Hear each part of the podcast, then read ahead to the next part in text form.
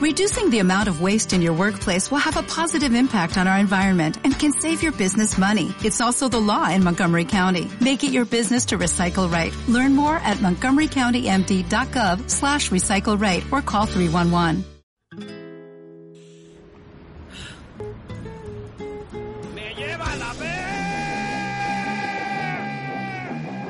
Para aliviar rápidamente ese malestar estomacal, dolor de cabeza, producidos por las tensiones del trabajo diario.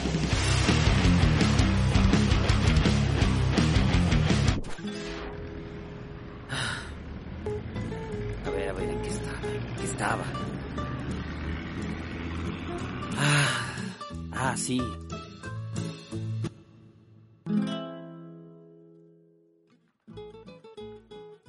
Necesitan demostrar que saben mucho, aunque no sepan nada, muchachos? ¿Por qué empiezan sus oraciones con ¿A poco no has visto? Ah, ¿no has leído? Ah, ¿no has escuchado? Ah. Y cuando alguien dice que sí, que ya los escuchó, se enoja. Porque ¿cómo es posible que uno del vulgo se atrevió a leer eso que en su mundo solo usted puede leer? Porque los demás no lo entenderíamos, no lo apreciaríamos, no somos dignos de él. Solo usted puede entenderlo, solo usted puede disfrutarlo, solo usted puede mencionarlo anteponiendo un ¿A poco no has escuchado a? La soberbia intelectual existe desde los inicios de la humanidad y al parecer es un rasgo característico de los monos con pantalones y faldas que en un inicio se dieron cuenta de lo peligroso que era esparcir conocimiento a sus iguales. Pasamos de la privación del conocimiento a los demás como mero acto de poder, de sumisión y control, a la privación del conocimiento a los demás como símbolo de estatus, identidad personal y para elaborar frases que inician con Es que no puedo creer que no hayas escuchado A, leído A, visto A. Y ahora tú, ¿qué haces escuchando A, leyendo A, viendo A? Tú, ¿y a poco sí le entiendes? ¿A poco sí lo aprecias? ¿A poco sí lo analizas? ¿A poco sabes leer? ¿A poco sabes pensar? Cuando no deja claro que efectivamente lo hace. O lo hace a su modo, aquella persona que parece más un entrevistador, un policía de la cultura y el conocimiento, que quiere evidenciar que usted es un idiota, que solo aparenta, que si pudiera lo torturaría con una toalla en la cara y le arrojaría una cubeta de agua con tal de que confiese que es un idiota, que le aburrieron los libros de Bolaño, que no entiende a Bergman y se quedó dormido, de que Velvet Underground solamente conoce la portada del disco porque tiene un plátano, que de Bach solo conoce las flores, que acepte que es un reverendo estúpido, un safio que osó leer una página de libro sagrado al que solo ellos tienen acceso y solo ellos pueden descifrar.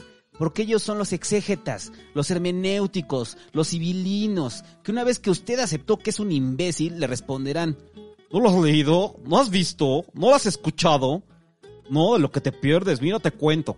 Y por dentro ruegan y confían en que usted nunca lo haga. No vaya a ser que los siervos aprendan a escribir o aprendan latín. Imagínense, al rato todos van a saber que el cura les estaba mentando la madre y nadie decía nada porque nadie entendía nada. Cuando el imperio romano cayó y el latín vulgar era de dominio público, los grandes escribas que respondían a los líderes de la creciente religión adoradora del hombre clavado en una tabla, decidieron que cómo era posible que el pueblo les entendiera. Debían complicar el idioma para reservarlo a una élite de rancios eruditos, coleccionadores de libros como mero acto decorativo, encargados de la educación, del gobierno y de hacer cada vez más complicadas sus palabras para que un siervo pelón que trataba de leerlos, bajo pena de que le cortaran un dedo, luego de acabar una página, mirara al vacío y dijera en latín vulgar, no entendí ni madres. Pero el medievo, que de por sí ya era horrible, se esmeró en que todo lo que comunicaran las cortes, la iglesia o cualquier figura de autoridad fuera incomprensible. La misa en latín sintetizaba esto. Era obligatorio que fuera a escuchar algo que no entendía, que no podía entender y que si osaba entender le cortaban un dedo. Necesitaban una audiencia pasiva que los vanagloriara por usar un lenguaje que ellos no podían comprender. Necesitaban un grupo de gente simulando entender o jugando a que entendían. La misa en latín era el equivalente a ese concierto de música progresiva con caracoles y una señora gritando ¡Eh! ¡Ah! ¡Ah! ¡Ah! Que usted no entiende.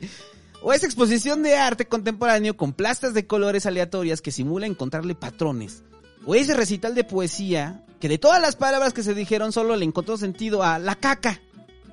Así como aquellos patriarcas que no querían ser entendidos, porque quizás si la gente hubiera entendido, llegarían a la conclusión de que lo que hacían era contrario a lo que predicaban, así como ellos necesitaban una masa aplaudidora por miedo a que les cortaran un dedo, Así varias personas, no digo intelectuales, porque no necesariamente lo son, necesitan una masa aplaudidora por miedo a evidenciar que no saben, que no entienden, que aunque ven al emperador desnudo, mejor se toman una foto del evento en lugar de mirarle sus nalgas peludas de amular por la sala.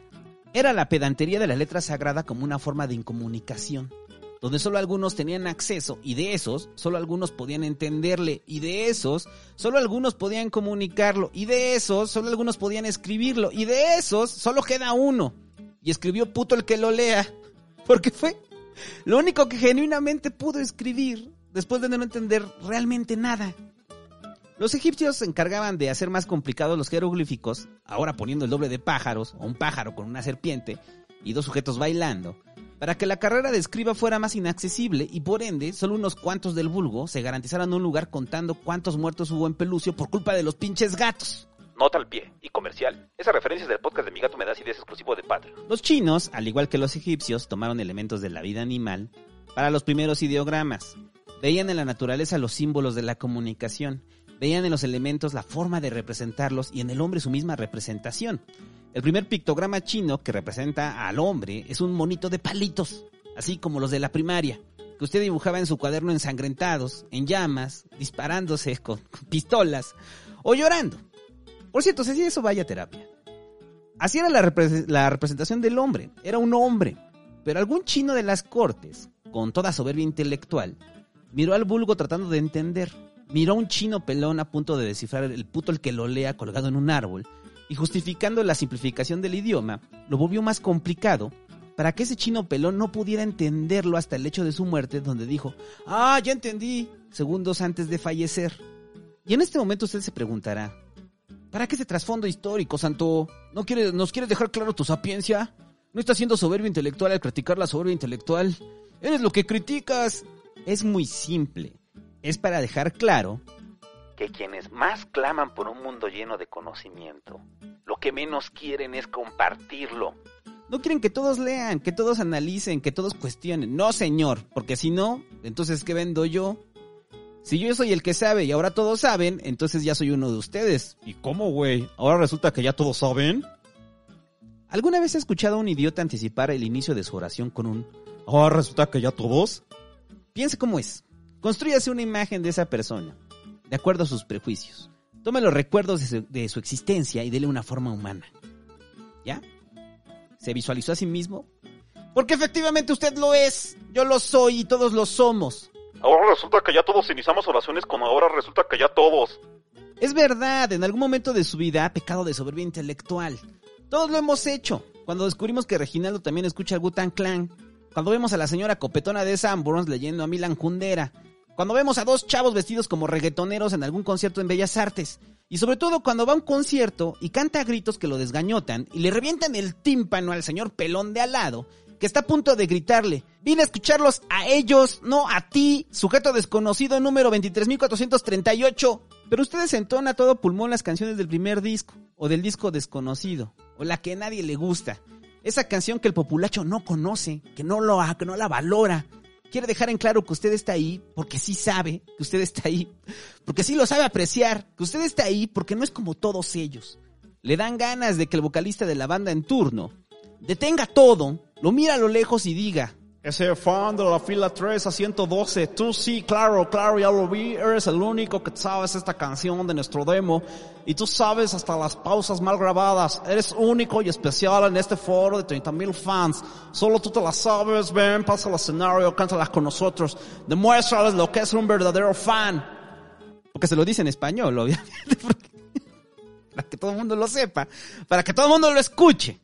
Entonces usted pasará mientras la gente aplaude, mientras lo ovacionan y le gritan, mientras lo aclaman por ser especial, porque sí lo sabe apreciar, no como ellos que solo saben la canción más comercial y que usted mira con repudio, ese vulgo que le molesta por ignorante, por superficial, al que desprecia, pero también le demanda su aclamación, su reconocimiento por no ser parte de ellos, que nunca entenderán y no deben por qué entender, solo deben reconocer que usted sí sabe ya en el escenario, la banda decide poner en letras gigantes la letra de la canción para que todos la conozcan, para que se la aprendan y la coreen. Usted al verlo se indigna, se enoja, le dan ganas de tapar la pantalla como la señora tapando el cajero con su chamarra. Le pasan el micrófono y usted dirá en voz alta, ¡Ash! Ahora resulta que ya todos son sus fans. Este sentimiento de unicidad de los fans locos de concierto, donde deben de gritar, no cantar, gritar las canciones para opacar al idiota pelón que solo canta el coro, porque es lo único que se sabe y entiende, pero le gusta. Este sentimiento de unicidad se puede extrapolar a cualquier área. Pero como es muy difícil hacerlo en una exposición artística, en un recital de poesía o en la misma academia, lo llevan siempre en los espacios donde se permite hacerlo. En el cine, por ejemplo, siempre habrá uno de esos gritones, ese que en medio de una película, generalmente de Woody Allen, donde abundan los chistes intelectuales facilones, ese tipo molesto se ríe en voz alta de un chiste intelectual que los demás no se rieron, o se rieron poco. No solo se ríe carcajada, sino que notas la falsedad de su risa. Está a dos de pararse y mientras se señala con el dedo en el pecho, gritar, Sí, jajaja, soy el que se rió de ese chiste de Schopenhauer. sí, soy yo, lo entendí, ya vieron, lo entendí. jaja. y ella es mi novia, párate, amor, que te aplaudan también por ser una excelente espectadora. gracias, gracias a todos. Me esmero en trabajar mi intelectualidad. Piensa que todos aplaudirán felicitándolo por su excelente gusto e intelecto. Todos a la espera de su siguiente risa, para que les indique si ese chiste cumplió con los estándares intelectuales, y así la plebe pueda replicar su risa. Piensa que al salir de la sala la gente se acercará a él y le dirá, muchas gracias, gracias a tu intelecto superior supe que no me estaba riendo de lo adecuado. Me gustaría mamártela como agradecimiento, mientras me hablas de su filmografía y la semiótica de su obra. El cine es donde más habitan estos especímenes, que no les basta con querer marcar el ritmo de las risas, sino que cuando hayan una referencia, voltean a su acompañante y empiezan a hacer un tratado sobre la película, en medio de la película. No un ensayo, porque ellos no hacen ensayos, sino tratados. No pretenden poner a prueba su conocimiento, sino ordenar lo que ya saben. Quieren dejar claro que eso que ven, no solo lo entienden, sino que lo entienden sin necesidad de verlo. Mientras un señor pelón, a lo lejos, hace un shhh. Pero como tenía nachos en la boca, los escupe todos. Estos sujetos hacen que ir al cine sea un infierno y la cineteca el mayor de los castigos. Pero eso será en otro podcast. Situación parecida en los conciertos de bellas artes en cualquier sala de música clásica. Y aquí vendrá algún soberbio intelectual a rectificarme. Sí, Santo, no todo en Bellas Artes es música clásica y no todo en Laulín es filarmónica. ¡Osh! Ahora resulta que ya todos vienen a estos conciertos. En este tipo de conciertos existen dos grupos de personas, los que van por primera vez, o que los invitaron, o son asistentes casuales, o que simplemente les dio curiosidad. Van, se meten en una ópera italiana que afortunadamente tiene subtítulos en una pantalla LED. Pero como no saben y no tienen nada de malo que no sepan porque nunca habían ido, aplauden cuando todavía no acaba un movimiento, o aplauden en medio de un acto, sin saber que hay un código escrito por un cenáculo invisible de idiotas pedantes, quienes se asumen con más derechos de público por las veces que han ido ahí. Esos mismos idiotas que gritarán "Shh, shh", a quien genuinamente el entusiasmo es parte de la obra. O sea, que es distinto al idiota que está en el cine, que está hablando en medio de la película. Así esa persona se avergüenza de su falta de cultura, regresará a sentarse como niño regañado y ahora esperará que el sumo sacerdote cultural le indique cuándo aplaudir, cuándo emocionarse, cuándo reírse. Y una vez que lo domine, como niño maltratado, llegará su turno de maltratar a otros y gritarles "Shh, shh". ¡Osh! Ahora resulta que ya todos saben cuándo aplaudir. Hay reglas implícitas que al igual que las misas en latín, solo las conocen un grupo de trepadores intelectuales, que las utilizarán para señalar a quienes osen robarse su conocimiento. Quien ya conoce la obra es el primero en indicar a los demás cuándo aplaudir y generalmente la antecede de un grito de ¡Uh! En ese momento, la plétora de aspirantes a soberbios intelectuales lo arremedan, como guajolotes. Uno grita y los demás hacen. Es ahí que la gente común entiende cuándo aplaudir. Hay veces que hasta se pelean el grito de ¡Uh, bravo! En serio, se lo pelean. Se pelean el derecho a ser el primero en señalar cuándo acaba, cuándo aplaudir. Vaya y se dará cuenta cómo varios ¡Uh! suenan y compiten como espermatozoides para ser el primero en terminar de apreciar la obra. En su mente sueñan que les aplauden de la misma forma. Oh, gracias, gracias por su reconocimiento a mí como espectador. En serio, valoro mucho mi trabajo de indicarles cómo están equivocados. Muy buen gusto e intelecto me ha permitido colocarme como el primero en gritar.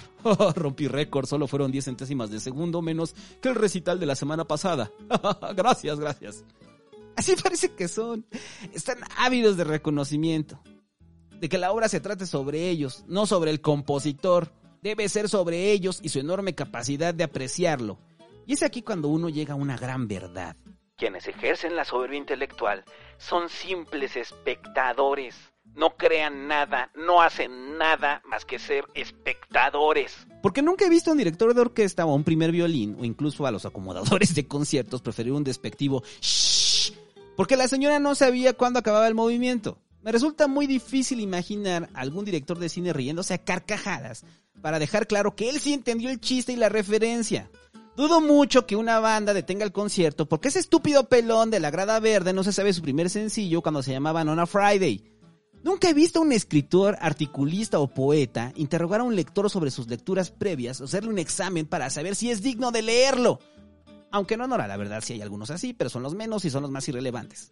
Los que ejercen la soberbia intelectual son espectadores o creadores mediocres, o mejor dicho, fans locos que a falta de un talento, en ausencia de algo que decir o expresar, presumen y enseñan a apreciar lo que otros crearon, lo que otros pensaron, lo que ellos no hicieron y no harán.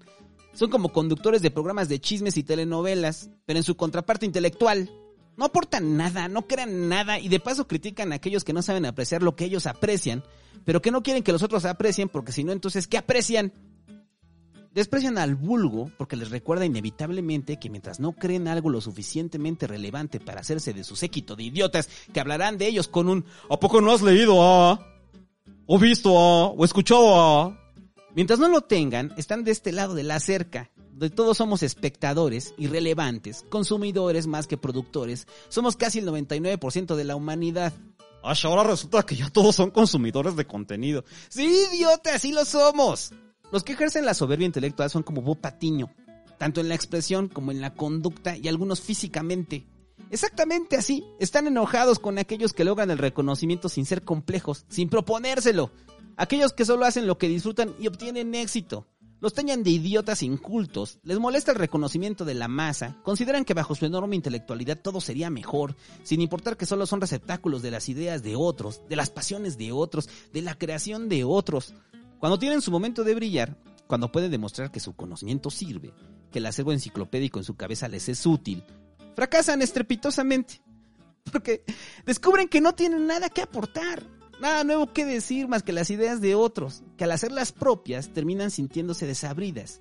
Y entonces se quedan ahí como Bob Patiño, recibiendo pastelazos, soportando pisotones, acumulando suficiente odio y sobre todo dando cursos de apreciación cinematográfica de expresión corporal, de expresión artística, vendiendo algo selecto que no sabemos qué es, y siendo lo suficientemente pasivo-agresivos para garantizarse un séquito que lo sigan gracias a la ilusión de que el conocimiento ajeno es conocimiento propio. Conocimiento obviamente que no quieren compartir, porque si no, ¿cómo te vas a inscribir a su curso de apreciación cinematográfica? Todo curso de apreciación lo que le está diciendo de entrada es que usted es pendejo y no sabe apreciar las cosas. A ver, don pendejo, le vamos a enseñar qué debe sentir, qué debe pensar, de qué debe reírse y cuándo debe aplaudir.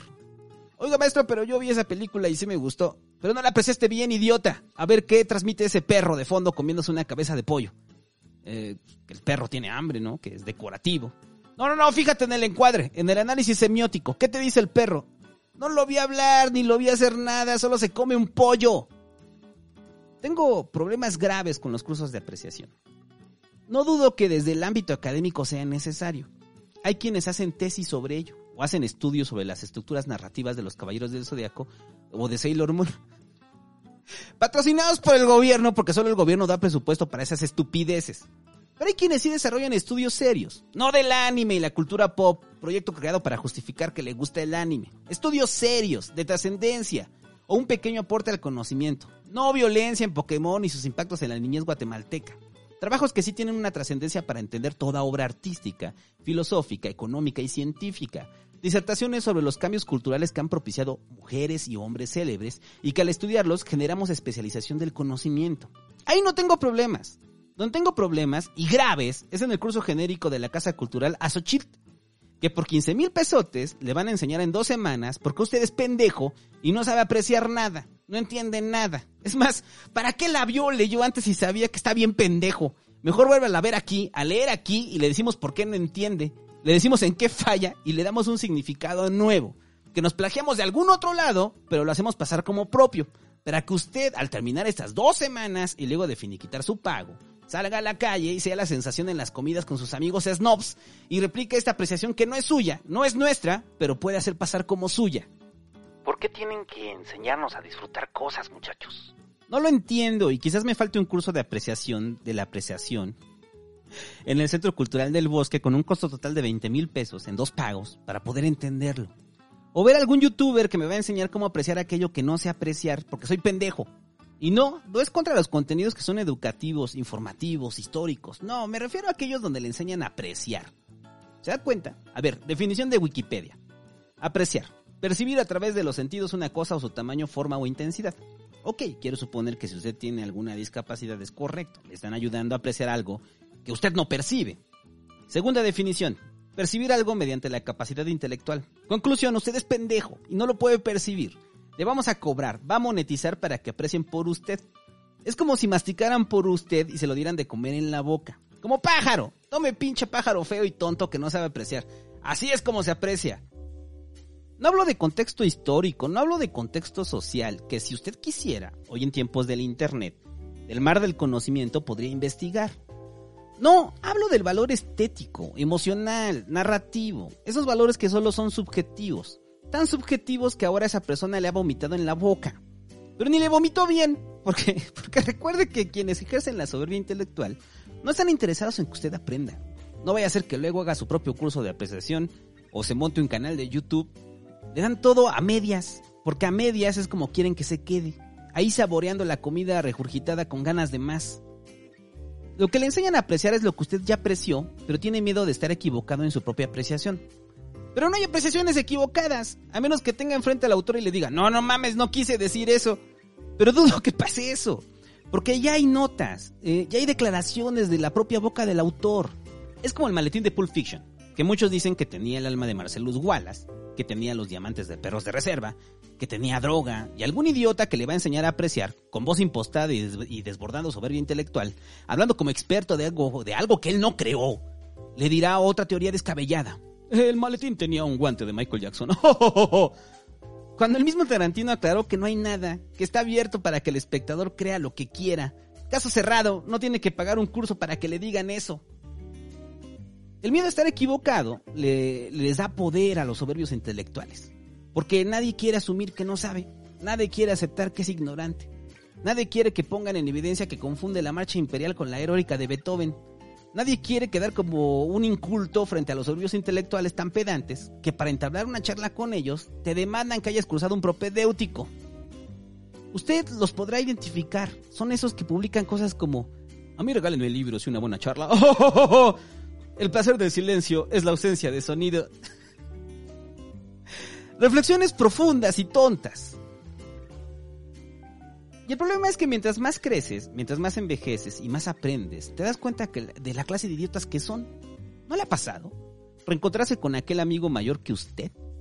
Ese amigo que todos hemos tenido en la adolescencia y lo considerábamos un tipo culto.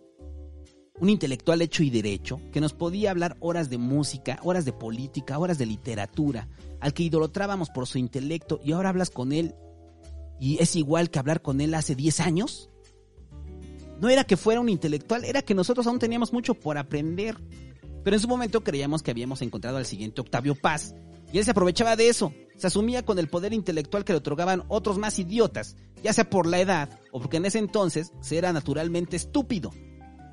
Cuando era un joven universitario, junto con otros amigos, me integré a un grupo de teatro callejero bajo el hechizo de esta falsa intelectualidad.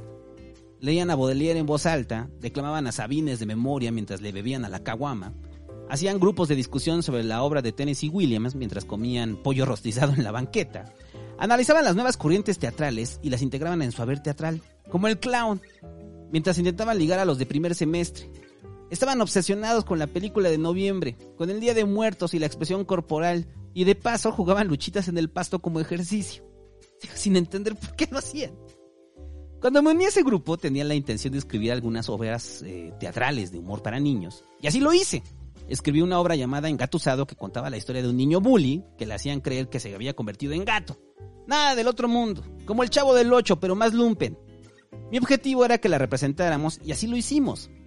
Varias veces en varios estados, Pero antes de eso, me tenía que fumar horas y horas de estupidez disfrazada de soberbia intelectual, de la ilusión de ser en lugar de ser, de la soberbia intelectual que como una nube de humo ocultaba el gusto por la santería, ocultaba que si podían declamar a Baudelaire Sabines de memoria, era porque solo habían leído eso.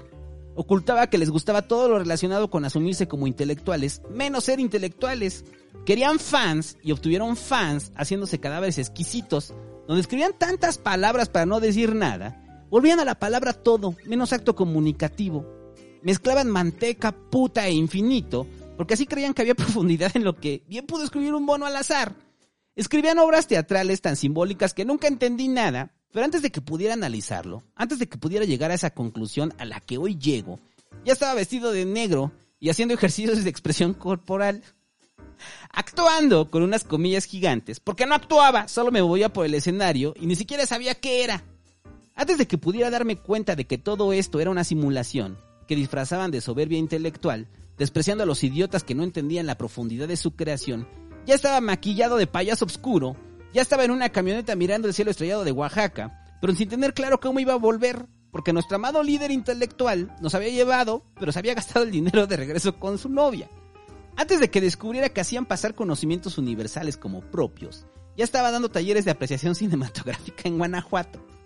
Talleres a los que nadie iba porque nadie le interesaba y yo culpaba al vulgo de su propia ignorancia por no querer que yo les enseñara a apreciar lo que ellos no podían apreciar, porque no querían escucharme hablar sobre algo que yo no hice, pero que asumía que lo entendía mejor que el autor. Fue en ese momento, en ese preciso momento, que la verdad se reveló frente a mis ojos que me miré en el espejo y me di cuenta que era un clon del crítico de Ratatouille. Pero no del de la película, sino del puberto que hizo un cosplay de crítico de Ratatouille. Era el plagio del plagio del plagio de alguien que hablaba sobre algo que no creó. A las pocas semanas corté la conexión con ese grupo, tiré mis ropajes negros teatrales malditos exquisitos decadentes, me asumí un idiota que había seguido a otros idiotas que me enseñaron a ejercer la soberbia intelectual y a pensar que era un genio incomprendido cuando la realidad era que para empezar no quería ser comprendido, porque en el fondo no había nada que comprender, más que era un idiota. La soberbia intelectual hace que le demos sentido a lo que no lo tiene, por miedo a parecer idiotas. Recuerde cómo le ha dado sentido a cosas que no lo tienen.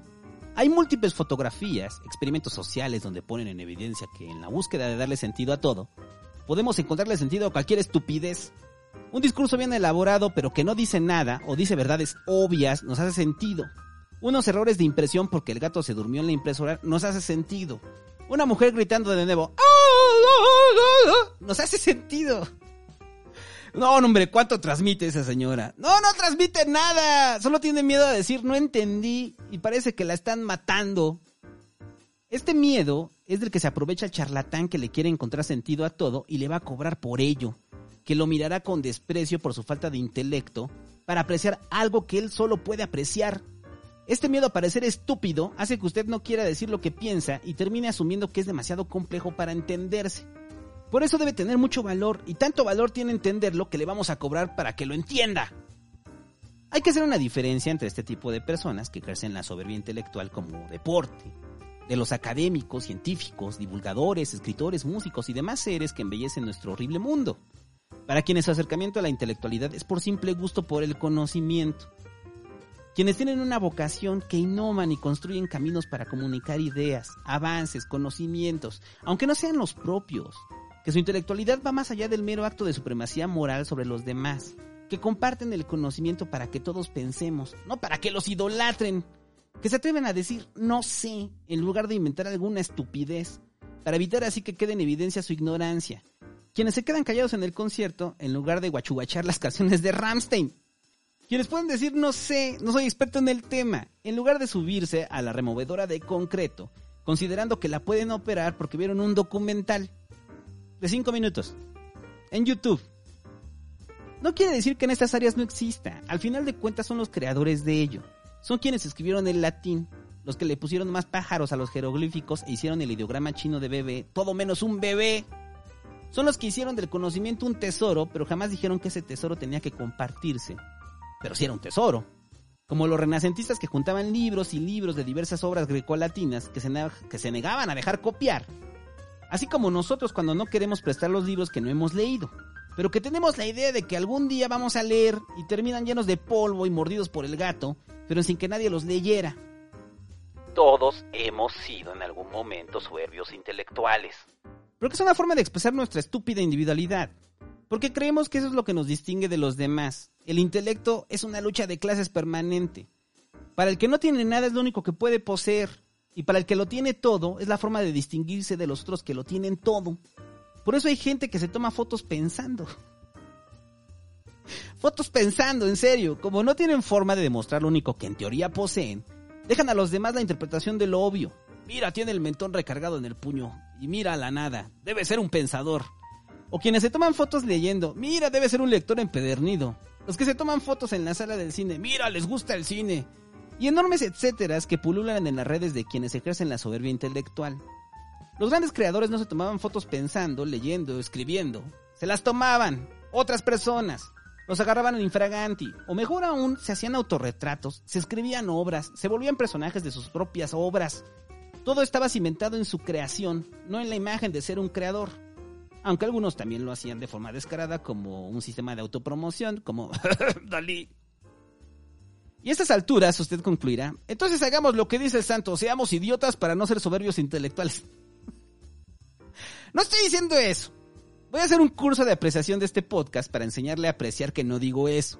Lo que digo es que aunque la soberbia intelectual estuvo hilada al desarrollo de la propia humanidad, y que el conocimiento siempre estuvo vedado al vulgo para sostener situaciones de poder y dominación, que aunque el intelecto se ha asumido como un rasgo de personalidad y un símbolo de estatus, que aunque todos los tipos de lenguaje se han alterado para hacerlos incomprensibles, a pesar de todo esto nos acercamos a él por el simple gusto de hacerlo.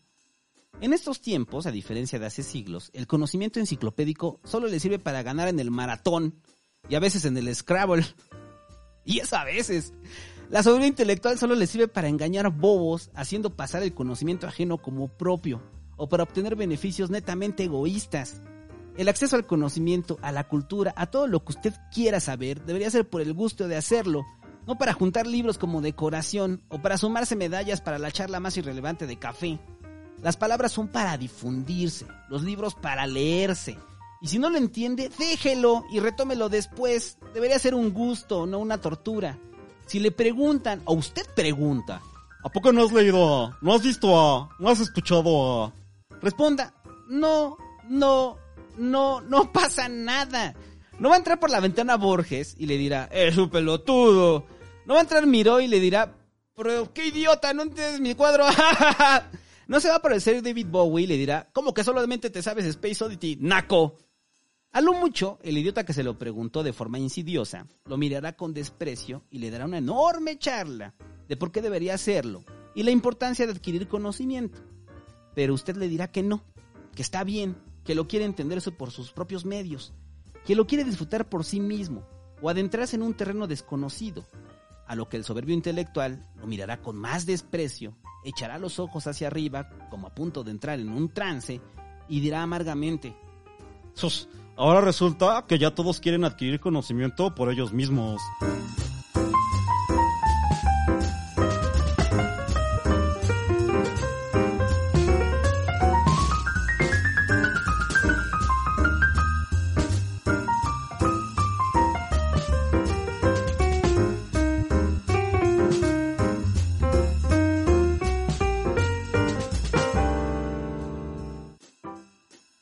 Gracias a todos los que han apoyado en Patreon, muchachos. Este programa es traído gracias a los nuevos donadores de, de febrero. Miguel García Domínguez, Márquez A.S., Eduardo, Miguel García, Andrés Pérez FM, Ulises García, Ram Hernan, Boga Citro, Cecilia Medina López, Roberto Contreras, Mauro González, Roberto Daniel Munguía Zárraga, Crista Estrada, Aarón Gutiérrez, Francisco Morales, Cefiro, Cefirotic, otro nick, Cefirotic Rocha, Tomás Molina Salazar, y todos los Patreons que de nivel Reginaldo y todos los Patreons que mencionamos en el programa anterior. Gracias a todos, muchachos. Gracias. En breve, más programas especiales, más La vida me da acidez, más crónicas del barrio. Así que si está escuchando esto en YouTube, vaya Patreon. Y si no lo quiere hacer, pues no lo haga. Nadie lo obliga. Vamos a hacer un curso de apreciación de este podcast. Solo para Patreon. No, no, no es cierto. Este, vaya a Patreon si quiere apoyar, si no, pues no lo haga. Este, si quiere gozar contenido exclusivo, vaya. Y si no, y si lo está escuchando YouTube, pues compártalo y suscríbase y dele like y todas esas pinches cosas que hacen en YouTube. Y ya, adiós.